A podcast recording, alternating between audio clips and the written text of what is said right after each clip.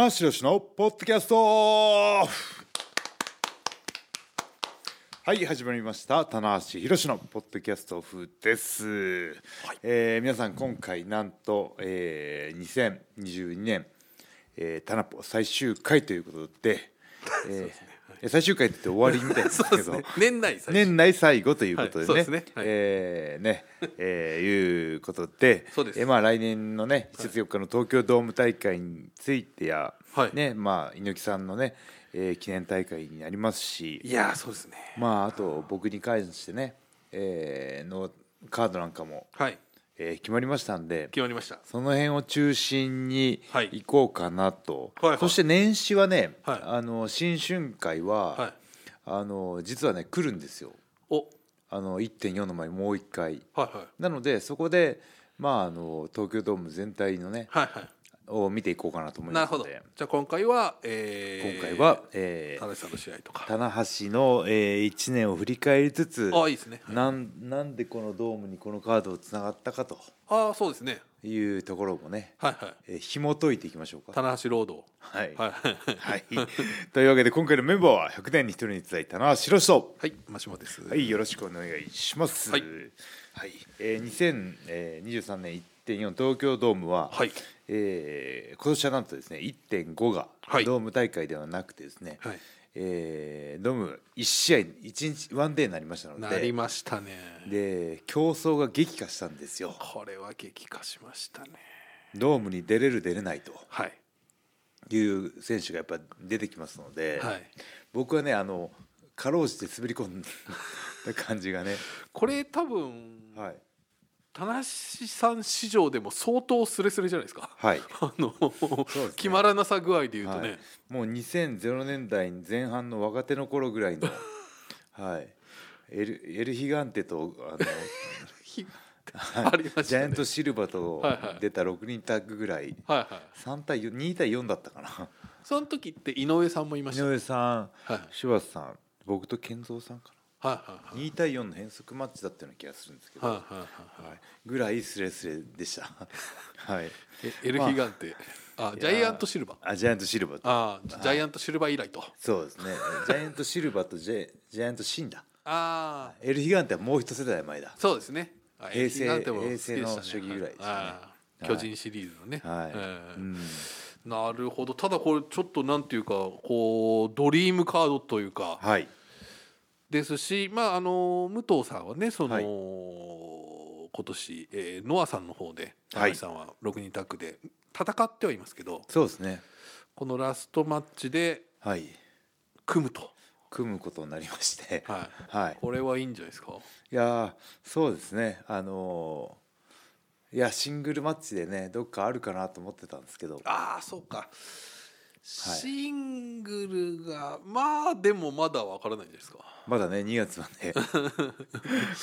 まだまだわからないあですよ。のねこのドーム周辺ではい。シングルやりましょうよそうですね。っていうことになるかもしれない、はいはいはい。言う言ってそれが実現するかもしれないんで。そうですね。はい。あーいやでもまあここに来てねこのちょっと。でその対戦相手がはい。ロスインゴと。はいだからねあのーその仙台大会終わった時に棚橋ないとどうなるんだ問題がいや。これで一気に解消されたという。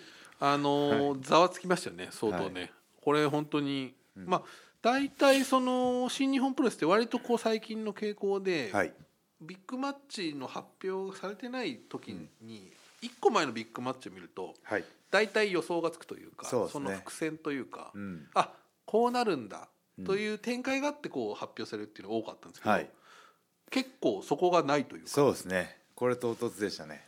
ドーンって出たっていう、はい。なかなかないタイプのね、うん。発表の仕方でしたから。そうですね。僕と武藤さんはねこうまあ戦ったり組んだりするのかなっていう流れはありましたけども、ん。そこにね海野が入ってきましたので、そうですね、はい。海野さんっていうのもちょっとはい。まあ、この間ねオスプレイと、えーやっていいとこまでは行ったんですけどね。あの残念ながら負けてしまったんで、うん。ただね、まあ、凱旋局のな勢いをねあの殺すわけには、ね、会社としてもねいかないのでまあここに入れてきたかというか。あのーその後ワールドタッグとかにも出なかったのでそうですね。ちょっとこのフレッシュさが今こう温存されてるというかそうですね。こう凱旋帰国感がまだこう、まだ残ってる残ってますね。はいはい。あのし フレッシュなままねはい。さあの閉じ込められてる感じ。閉じ込められてるこのなんかパッケ鮮度がたま パッキンに。はいちょっとね。パッキンに、えー。ちょっと冷ちょっと。冷蔵庫で短期間寝かしとこうかと、ちょっと一回ね、はい。寝かしとこうみたいな、そういった意味では成田もそうですよねそうです。タイクリーグ出てないんですけど成田さんももほぼほぼ出てない。ザックとのね、はいはいはい。えー試合が決まった状態でこう、ドームを迎えるので、ね、そうです。はい、なのでまあちょっとこれがね終わった頃はもうやってます。まあ後楽園2連戦にはその2人は出てますけど、はい。そのまま東京ドームに突入そうですね。というトリオですし、はい。まあこの相手の内藤選手真田選手武士選手っていうのもはい。まあ武藤さんにねそうです。縁があるというか特に真田さん武士さんはねそうですね。無当然日本あの当然日本の出身ですからはい。ねあの内藤も何年か前の東京ドームで武藤さんとシングルやって。そうです。はい。もうあのゼロ百で負けたりとかというか。いやあれは本人ねもう本当にやあのやけどのようにヒリヒリと今も傷んでると思うんでこれだからちょっとまだ内藤さんのこの今収録してしてる時点でコメントが出てないんですけど、はいこれそのいきなり組まれたことで内藤さんの真意っていうのはちょっと興味ありますよね。いやむちゃくちゃ僕ねあの、えーまあ、自分が出る試合なんですけど、はいリング上の武藤内藤の絡みが一番楽しみですなんといっても今の内藤がどあうそうですね。どうねあの武藤さん相手に立ち回るかっていう。あのそこの1点だけですよ。自分の出る試合なのに。あのスターダストジーニアス時代の,、はい。あの内藤哲也と武田さんやってる時は、はい。先ほどもおっしゃったように、はい。もうちょっとあ圧勝といそうですうかね。完封負けでしたね。いいところがなくというか出させてもらえなかったというような感じでしたけど、今回ははいこれ LIJ になって初めてなんで。そうですねあとそのね僕がやっぱりこう、えーポイントだなと思うのはやっぱこう東京ドームの、えーに来てくれてるファンの方が世代がちょっと若返ってるんですよ。はいはいで現行で今見てるはいはい内藤たち、で、えー武藤さんを新日本とかね全日本時代で見てたファンの方々よりも僕多いと思うんですよ。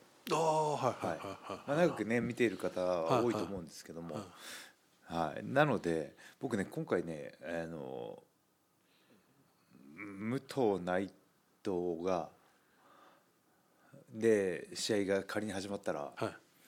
これね五分だと思います。ああなるほど、はい、これは、はい、武藤コールと内藤コールが、これあとそのちょっとその前に一つ言うと、はい。あのこの間ねあはい。の新日本プロレス大張社長発表しましたけど、はい。なんと選手のコールが。そう。そこ触れないといけなかったね。これ を一番これ一番これ一番のトピックじゃないか。今今言いながら始まりそう。思い出しました僕もあのこの今あの社長のツイートうん大事なやつ2回もリツイートしてたのに忘れてた。このレジュメの中に今抜けてますから、はい。それ今書きましょう。鍵も書きましたはい、ちょっとね、はい。書くスペースが少ないです、はい。ドームで声出し。そうですね。出し解禁と。そうですね。解禁の会ってどういう字でしたっけ、はい。かこう解散のあれですね。あ解え解散の会。解散の会にこう禁禁禁禁禁止は禁止です、はい。禁止を解く。解くというか。あこれ会会だ。そうですね。あ合ってる？はい、はい、ちょっと怪しいですね。あじゃまあ大丈夫です。感じでかか感覚解であそう。余計あの。あ振り仮名をね なんか見たことない感じが生まれましたけど、はい。はい。しかも太字で書いたことで、はい。というねそうだった。これじゃあそこまあまあ元まあちょっとそこのね、でも無糖コール内藤コール、確かにそうですね。うん。これは工作するかはい。今の新日本のお客さんのことを考えたらそうなの。これはちょっと内藤さん上回る。有利な気がしますねこれはだからリアルタイムで会場でとかテレビでとかはい。見てるファンがだいぶ入れ替わってる気がするんですよね。これあの前回棚橋さんがノアさんでやった6人タッグでは、はい。これはまあノアのホームっていうこともあって、はいまあ田無コールもありましたけど、はい。やっぱり武藤さんコールがねあったじゃないですか。だからあ乾杯です。ただ今度は新日本プロレスのねはい。のででまあ新日本の中でもね一番の人気のユニットのロスインゴのしかもナイトとなれば。これだからワールドタッグでもいろんな会場でこ今回ちょっと声出しの会場ありましたけど、うんはい。やっぱり内藤さんのコールはちょっと図抜けてる。そうですね。はい。これは言いたいみたいな。そうですね。もううちのトールがねもう本当に入場を声出しの時もそうですけど。めっちゃイラついてる そうもう「とトールをつけ!」って言いながらもね 目の前でこうだんだんこう動きがイライラしてくるのが分かってね。そうなんですよね。これはでも注そう目でしたそうでしたね。解禁じゃないですか。はい。嬉しいな、これねいや実は僕あのうん。内閣えーっとそのまあプロレスとか格闘技のこのなんとか議連みたいな、はいはい。なんとか議連って失礼なんですけど、まあ、議連があって、はい。長谷さんがね、はい。あの今まで会長やられてたんですけど、それがちょっとこう長谷さんがあの石川県の方の議員になれたん県県知事になられたんで、えっと、そこは体制が変わるということもあって、第2回が開かれてそれ僕も行ったんですけど、はい。大張社長とか菅林さんと。はい。でそこでその大張さんの方から、まあ、こういう、えー大声の定義というものをこう問い直すというか、はい。シーンがあって、はい。まあ、それを経ての今回の発表というん。ですけど、これはちょっと大きいですね。そうですね。僕はあの文面読みましたけども、はい。その10秒以上続くはい。選手を連続のコールがダメだっていうようなことが書いてありました、20秒20秒だったんですかね、はいはいはい。だからターナ橋ターナ橋みたいなのがよくダメなんですよね。それは大丈夫です。あ大丈夫ですか？はい。もっとずーっと歌うを歌うみたいな。ああなるほど。なんであのーてってってってってってってみたいなんですか？あのなんでそういう意味と新日本プロレスに関してはそういう応援がないじゃないないんですよ。はいはい。だってサッカーとかだとそうまあこの俺俺みたいなやつがあるかもしれそうですねないですけど、はい野球だったらね選手の。まああるじゃないですか。なんとかなんとかなんとかだみたいな、はい。多分ない、まあ、あとツイッターに書いてあるその今ジェリコ選手って入場する時に歌をみんな歌うっていうのがうんうんうん。あるんです。それはできないよねって書いてあるんですけど、それ以外って多分ない。まあ鈴木選手もね最後だけですからね。あれもみんな「人はなぜ?」から歌わないじゃないです歌わないですよ。か まあ歌ってる方もいるかもしれない。歌ってるファンの方もいるかもしれない。風になれにそう置いたい、ね言いたいっていうね。ぜにそれを言いたいじゃないですか。なぜっていうね。はい。はいということでははいただその禁止事項に当たる部分がないんじゃないかということですよね。そうです。ん、でまあほぼないと言っていい、ちょっとここら辺が若干そのいやでも全部 OK ですっていうちょっとなかなかね大っぴらにちょっとなんかはい言いづらい部分もあるんですけど、そうですね。まあだからその大声がはいによる声援もねダメっていうようなこと書いてなかったですか？えーと声量声量への制限みたいなのはなかったですか？そうですね。大丈夫です。基本的にはうん。大丈夫です、おおじゃあちょっとここら辺がねまだ少し、うん。あのまだそのお会見をはい。やっただけなので、はい、ちょっとまだ解釈の幅がね。完全にちょっと浸透してないですし、うん。まあ、僕らもちょっとこう気をつけながら言ってるので、はいはいはい、あ全部終わりですっていうふうには言ってないです、うん。ただだからこの以前のようにお願いしますっていうわけではなくてね。ちょっとそこは少し制限がついてるんです。基本的にはうん。もうほぼほぼはい。OK と。はい。まあ OK ですっていういや感じですね。ーいやでもね本当にねあの本当このコロナ禍の2年半で感じたことは、はいは僕結構いろんなところで言ってますけど、はい。ファンの方のはマナーの良さなんですい、いよやそうですね。本当に。もうこれはダメですよ。これはいいですよっていうのを、しむちゃくちゃしっかり守ってくれるんですよ。規制入退場もあったりとかね。これねもう本当にね、えー僕はね誇らしいですよ。ファンの方が。本当に。やっぱこうあのマイノリティがゆえのねあの他の競技あねに対してのそのね迷惑かけちゃいけないとかそこまでは思ってないかもしれないですけどもあのマイノリティっていうジャンルだからこそ、その辺をしっかりやってはいかないと、はい。なかなかこうねその、えー世間一般に認められないと。ね、でもプロレスファンがしっかりルールを守って、はい。プロレス会場でそういうことがね、はい。あの最悪の事態が起きてないっていうのが、はい。一つの実績になって今回のドームの解禁につながったと思うので、はい。ドームの声出し解禁はファンの皆様のおかげですよ。はい、これは声に大にして言いたい。はい。ええ。そうです。あんまり大声良くないですけど。まあまあまあね、はい。ねだから本当にここまで本当徹底してやってくれてる方たちっていうのは、はい。ないんじゃないですかね。うん。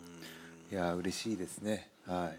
であのね本当にあの、えー今回ねコロナで、えまあ会社からの制限だったりとか、まあ家族まあそれぞれ個々の事情でね見に行きたくても行けないというね、え方がいる中で僕ねあの、えーすごくねあの会場にね十分来てくれてるんじゃないかっていう。はいはいはい、もうね欲を言えばねあ。もっと大きい会場で超満員でっていうのはねあの思ったりしたんですけど今開催できる規模で、うんうん。えー来てくれてるファンの方はもうこれマックスなんじゃないかなっていうぐらいなそれぞれの事情を乗り越えてはい。会場に集まってきてくれてるというはいか。これもね本当に一朝一夕でこの、はいはね今のプロレス界になったわけではなくて、はいこう2000ね、えー10年代以降ぐわーっと一気にこう、はい。ファンの方が増え増えたというかね、はいはい。プロレス見てくれることが方が多くなったんで、今なんとかあー。新日本が続いてやっていけてるっていうことを考えると、はい。棚橋よく頑張ったなって話。なまあでもそこのこうねやっぱ、はい。なんていうか貯金というか、えープロレス貯金をね。プ、ラス貯金をうまい形でこうなんかはい、やってきた今切り崩してというかね。うん。今なかなか新規のファンにはい。はいアプローチしにくい状況ではあるけども、はい。はい昔から見てくれてるファンの方が、はい。あの一生懸命なんか応援してはい支えてくれてるっていうのはすごく感じるんで、あとでもこれ同時にですね僕ちょはいっと矢野さんからとかかなあとまあ清野さんから聞いたんですけど、はい。い、やコロナ禍でファンになりましたっていうお方もお結構いらっしゃると。やっぱそれはそれでやっぱりこう、ね、おうち時間が増えた中時で発見していただいたなのでその初めて見に来ましたっていうああでも私そういうツイート結構見たかも、はい増えてるので、はい。まあ、そんな中でこのねこう声出し解禁うのん。しかも東京ドームというのはね、うん。これはちょっと大きなことですいやー僕ね7月も高木選手とやったのが一番最初かな。七ねドームむねありましたね。であって、でまあ1月4日、ではいまた2回もうまたその年は健太選手とのねありました。ラダーマッチがあって。うんそうですね。声なしの東京ドームをやっぱりやってきたわけですから。声なしドーム。声なしドームですよ。声なしドームきついな。声なしドーム。こんなプロレスがきついっていう多分ね声なし。あー今だから声出しが解禁になったからこそ言ってもいいかもしれないですけど、声なしドームきつい、きついですよね拍手だけっていう、はい、あのただでさえドームっていうのはいははい声援があってもはいはいそのリングに届くまでにリがする。ん。ですよだからそのす完成で試合をしてる僕なんかは、うん。あの試合のリズムがむちゃくちゃ作りにくいはいはいはい。会場ではある、はいはい。聞きながらやるっていうね、もうあの、その、えー最もねその新日本プロレスの大きい大会で、はいはい。えー誇るべき嬉しい嬉しい大会ではあるんですけども、はいはい。選手にとってはこの試練のね、はいはいまあ対戦相手もそうだし、はいはい。結果もそうだし、はい注目度も、はい。で盛り上がりもはい。いろんなところで最大のストレスがかかる大会で、はい。はい、さらに声出しあの応援がないという、そうなんですよ。はい。これはよくやったと思いますよでもええ。本当、うん。え。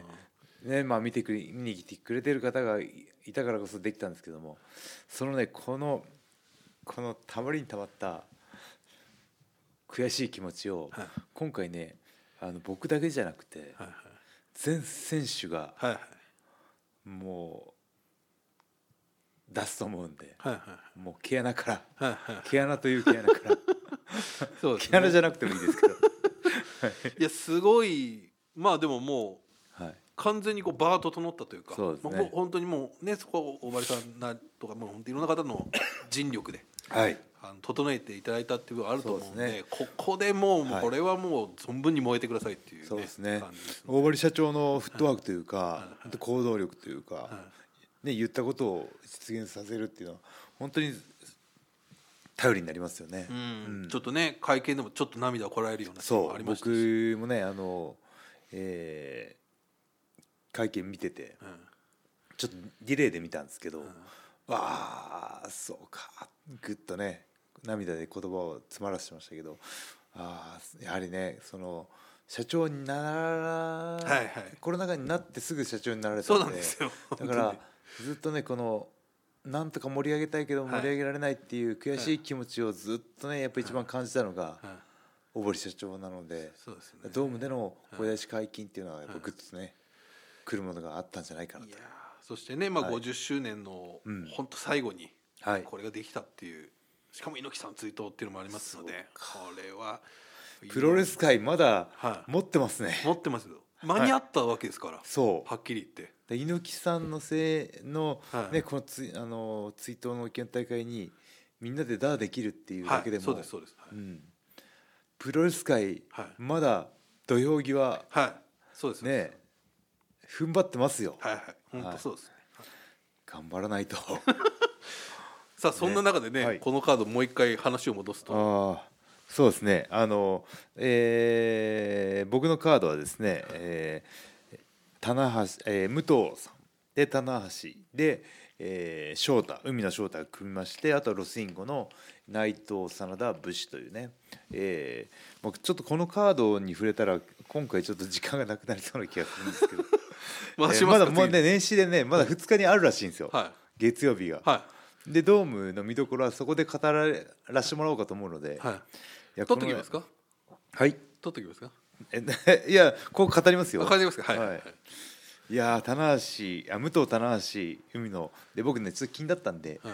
年齢調べてきたんですよ。あえっとこの三人の。月日はいはい。はいはい僕もねドームで武藤さんとやった時に、はい。えーあそうか武藤さんとこんなに離れてるんだと思って、はいはいはいはい。僕はねあの武藤さんドームでやった時32だったんですよああそうですか、はい。その時武藤さんは武藤さんは46か。はい。だから今の僕の年齢なんで。す本当っすね。はい。14歳離れてるので、はいはいはいはいはであのドームでねあの、はい。2009年泣きながら入場したのが、あの時僕が32で武藤さんが40 32僕ねあの時の武藤さんの年齢になっちゃったんですよ。うわー なるほど。そうなの。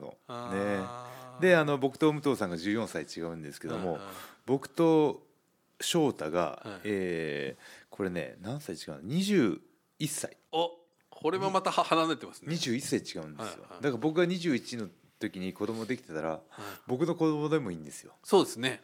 はい。子供でもいいっていう言い方はよくわからない。子供でもあり,、まあまあまああり得る年齢というか子ね、供としまあ息子世代。息子でもいいってことですね。うことですね、はい。うんなるほど。じゃあこれは上が15離れてる、はい。下は21えー、14ですね。ああごめんなさい。上は14、14と21だから、うん。えー足せばいいだけ。35 35年分の。だから武藤さんと翔太は35歳。離れてる。離れてるってことですよね。はい。すごいなこれ。第三三世代がね、そうですね、はい。うん。ただねこのあの対戦カードのこの選手バンバンバン並べるじゃないですか。僕ね真ん中に入ったのもすごい久しぶりで。あはい。あなるほど。大体タッグマッチでも、はいはい。このせそうですね。先頭に来るわけですよ、はいはいはいはいここ真ん中に来ちゃった。はいはいはああでも武藤さんだったらそうだよなと思って。まあそうですね。納得したんですけど。武藤敬司新日本ラストマッチですから。そうですね。ははい。であのこの武藤棚橋海のの並びがあなんとなくカラーは近いかなっていう、はい。特に僕とね海そうですね。野ははいはい。髪の毛の感じもね似てるしコスチュームの感じも似てるんで、はいはいはい。あーなんかこう後々になんかはいはい。思い出して語られるような試合になるのかなっていう予見は立ってますね。はい。これちょっとそのまあ一つエースの系譜というか、はい。それこそまあね今年は藤波さんとの、うんえー試合もありましたけど、はい。まあ藤波武藤、はい。まあ棚橋、はい。そして海野さんなのか。そう。はいはいうん、僕以降がだいぶ飽きましたね。はいはい。これねあのーあのし日本で一番の内藤ファンとして知られるはい。ひろくさんという方がいらっしゃはいるんです、ひろくさあ、ひんさんね、はい。がポツッと書いてたのが、はい。これもし LIJ がない世界戦だったら、はい。ここに内藤哲也が来たんじゃないかいやーそうなんですよね。はい内藤さんと何何歳ぐらい近いですか？僕と内藤はえー、6個。ああでも6個まあそれは近いですね。うん。はい。まあでもその系譜という意味では、はい。棚橋の次は内藤っていうのはあったじゃないですか、い。や僕も思ってましたよ。はいはい。はい。なんなら本人も思ってたと思うんですよ、はいはい。内藤さん自身も。そこにあのまあ、えー、ベビーフェイスじゃないですけども、まあ、岡田というね、はいはい。そうですね、えー超新星が現れてしまったのでね、これまた岡田さんちょっとこう毛色が違います岡田はまたその、はいはい最初からねこうヒールユニットはいはいに帰ってきたので、ちょっとこう。どっちかっていうと中村の影響を色濃くそ受けてるといううですね。かねちょっと反、うんちょっと反最初反対性というか、うん。うん。なのでねだからこの3人。だから内藤のせいで棚橋の下が開いたんですよ内藤の内藤のせいだっつって。なるほど、はい、こう役割がこう延長されたというかそうそうそう。はいはいはい。うん確かに。でこの3人がね、はい。組んで。そしてその本来はここにいてもおかしくない内藤さんと相対峙すると、いうん。や面白いですね。いや真田もね僕はあてっきりこっち側の人間だと思ったので、ああはい、そうですね。真田さんもここにいておかしくないですよ。はい。武藤さんからのはい。惑星直列があるとするならば、はい。真田はその直列に入ってないといけないんですけど、そうですね。はい、本当は武藤棚橋真田でもそう。全然いいと。いいです、まあしっくりきますよね、はい。結構。うん、完全に武藤チルドレンですよねそう。真田さんは。そうなんです。だから真だからロスインゴがはいあとねあの今年鈴木軍がね、はいまあ去年ね、鈴木軍があ解の散しましたから。ね解散しましたけども、はいロスインがどこまで続くかわかんないですけど、まあ人気がねあるのでまだまだ行くと思うんですけども、真田のね立ち位置がどうなるかっていうところはねそうですね、興味ありますよね。まあ、そこでね本隊も。こんなこと言うとねファンロスインゴのファンに絶対怒られるんですけど、はいロスインゴというユニットにはい。所属することがはい。散々にとってプラスな時はもちろんあったと思うんですけど今は果たしてどうなのかっていうことを言うとええあの棚橋は余計なこと言いやがってみたいなことを、ね、まああれそうなんでね、はいはい。はい、確かにそうですね。ね。真田さんっていうものもここでやっぱりそのね恩師と言っていいのか、うん。まあ武藤さんとの対戦はねやっぱ非常に大きなものだと思いますし、だからねあの武藤さんとのそれぞれの関係う性ん。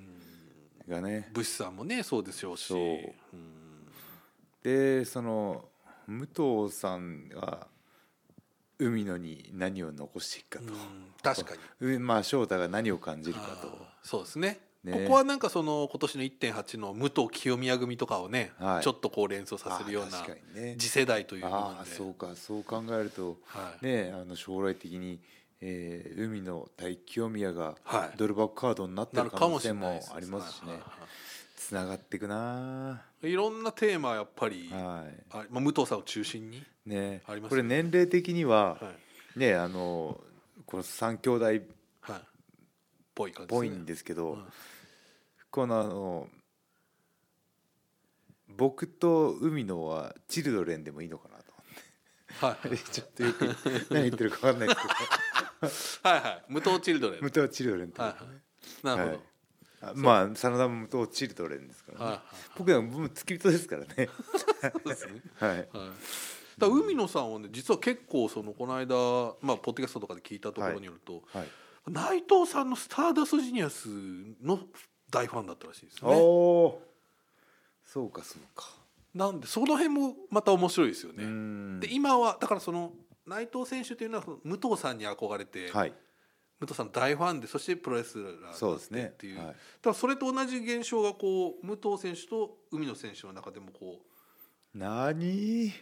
これ恋愛の相関図を書いた方がいいんじゃないですか？ね矢印で。いろいろ付き人とか、元ファンとか、はいはい憧れとか、はいはいはい。尊敬とか、はいはいちょっとやばいねこれ、ちょっと相関図作ってみる？そう。なんですよ、はい。この試合に関してはそういうこう真田選手とね武士君も入るしね。はいはいはいだからまあ本当に意味合いが深い。うんはい、そしたら真田君と三沢トレーナーが飲み友達でそう 相関図入ってきちゃうけど、そうですね、はい。あのいつもインスタによく映ってるという、い、やだからこれ楽しみなただの6人タッグそしてただの武藤さんのファイナルマッチっていうだけで収まらない。いやなんか残してきますよ武藤さんは、はい。えーまあ残すふりして一番美味しいとこ持ってきそうな予感はしてますけど、はいはいはいはい。そうですよね、えうん。ーでも武藤さん武藤らしさ全開ではい。いけるように、はい。ね僕も試合に臨もうかなと思ってますけどね、あとあと入場シーンとかもねはい。どうなるのか何の曲で来るのかとか。うわーね僕がまた泣いちゃうという。先これどうなんんですか？でもさ、まあ、先入場一人ずつ入場ですよねいやねーまあロスインゴ入って。はいそうですね。最最初にロスインゴでしょうね今回は。海の棚橋武藤そして武藤さんいやこれホールドアウトなのかトライアンフなのか。全部なメドレーなメドレーなメドレー系もありますもんねね。ね。のはい。それも聞いてみたいですね。いやいやー楽しみになってきいやーちょっとあー年内最後か。たはい。ね2022年もあっという間でしたね皆さんね、マーシーも早かったね。早かったですしねこの週刊週刊タナポになって。今年でしたっけ？去年の年末ぐらいでしたっけ？ですかね。でも今年1年ははい。週1でやりきったっすよ。やりきりました。これ途中一回だけそのねあのーワト選手のはい。代打っていうのありました海外遠に征でね、はい。これはねやりきりましたね。やりきったね。なんとか。じゃあまあそれはねちょっと打ち上げね行く？行きますか。タナポ打ち上げ会。そうですね。みんな呼んでやる？やりましょうか。まあみんなといってもあとあのあれなんですよね。えっと北ムぐらいしか北ムぐらい これ北ムがいつもねもう僕らがちょっと遅くてね提出するのがちょっと編集頑張って編集にねありがとうございますギリギリをねもういつも。超特急仕上げでやって超特くれてるんで。急仕上げなんで、はいい、やーそうなんですよ、はい。これがねなんとかはい。乗り切りましたので、はい。